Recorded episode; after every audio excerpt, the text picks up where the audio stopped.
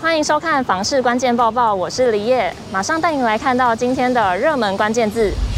今天的热门关键字：预售屋行情。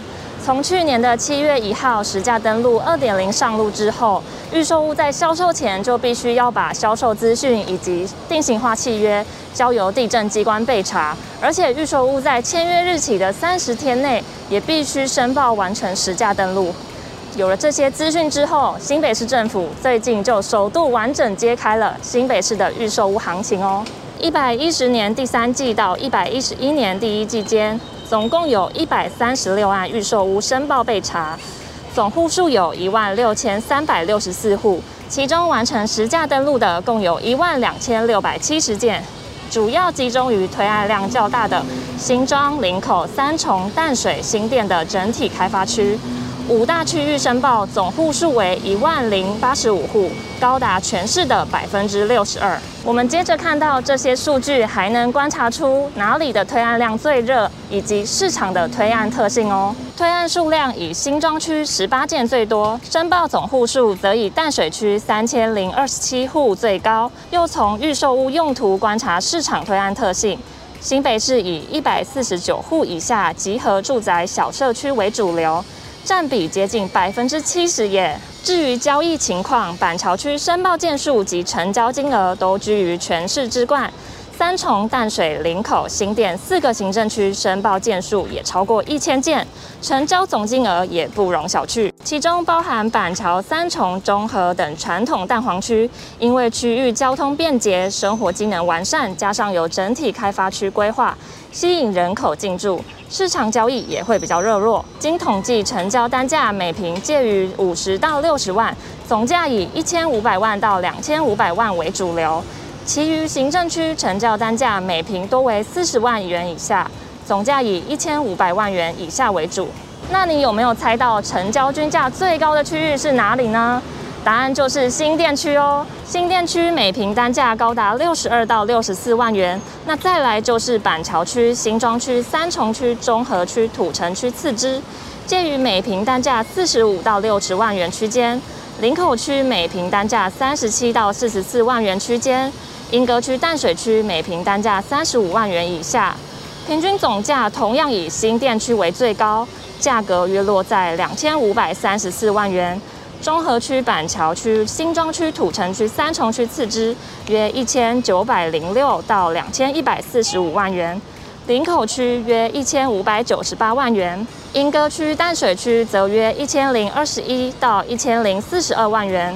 另外，主流产品多以土地加建物含车位为主，格局以三房两厅两卫，包含一个平面车位为大宗，建筑面积多为四十到四十五平。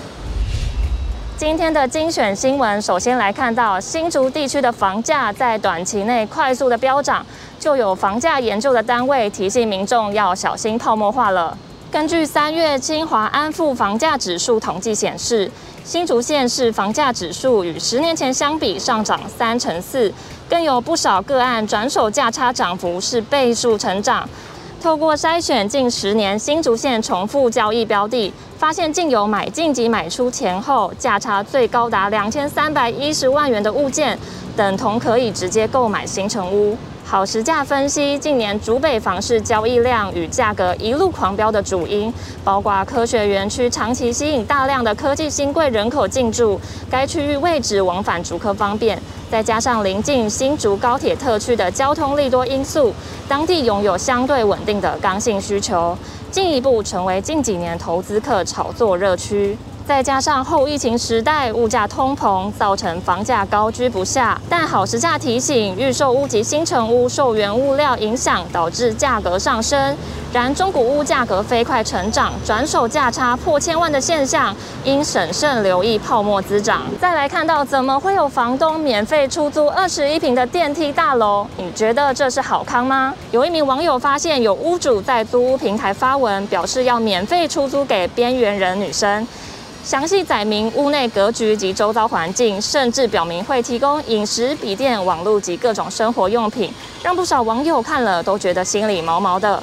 网友纷纷阻止，认为其中不单纯，表示免费的最贵，没有理由的善心反而可疑。也有人点出免租金不等于免代价，边缘人等于出事找不到人求援。最后来关心房贷的议题，你有听过固定利率吗？现在面临升息的问题，就有人问房贷是不是可以选择固定利率呢？其实，一般房贷利率计算会分为固定及机动。固定利率在贷款期间利息不会变，机动利率则是随着各银行基本放款利率做加减码。固定型虽然可以避免升息的风险，但银行也会调高利率及增加手续费。一位银行行员受访时直言，银行没有那么笨，实则没有固定利率。常见的固定型房贷其实只有前几年才固定，之后便转为机动，甚至会透过绑约限制借贷人无法提早还款。又到了买房卖房，我想问，有网友在社团中表示，他手边只有四十万，想要买房的话，是不是就要两贷？小两贷会不会很吃紧？就有网友请他要三思，想买多少预算的房子，月薪多少，可以支付多少月缴，都要考虑进去。总价过高又双贷的话，会很辛苦的，付不出来会被法拍。另外也有网友说，两贷也要看自身收入条件，还有你想购买的房价来算。四十万元只购买两百万以内的房子。以上就是今天的房市关键报报。如果想看更多的相关新闻，别忘了打开资讯栏里的链接，也别忘了在留言区留下你的想法。我们下次见。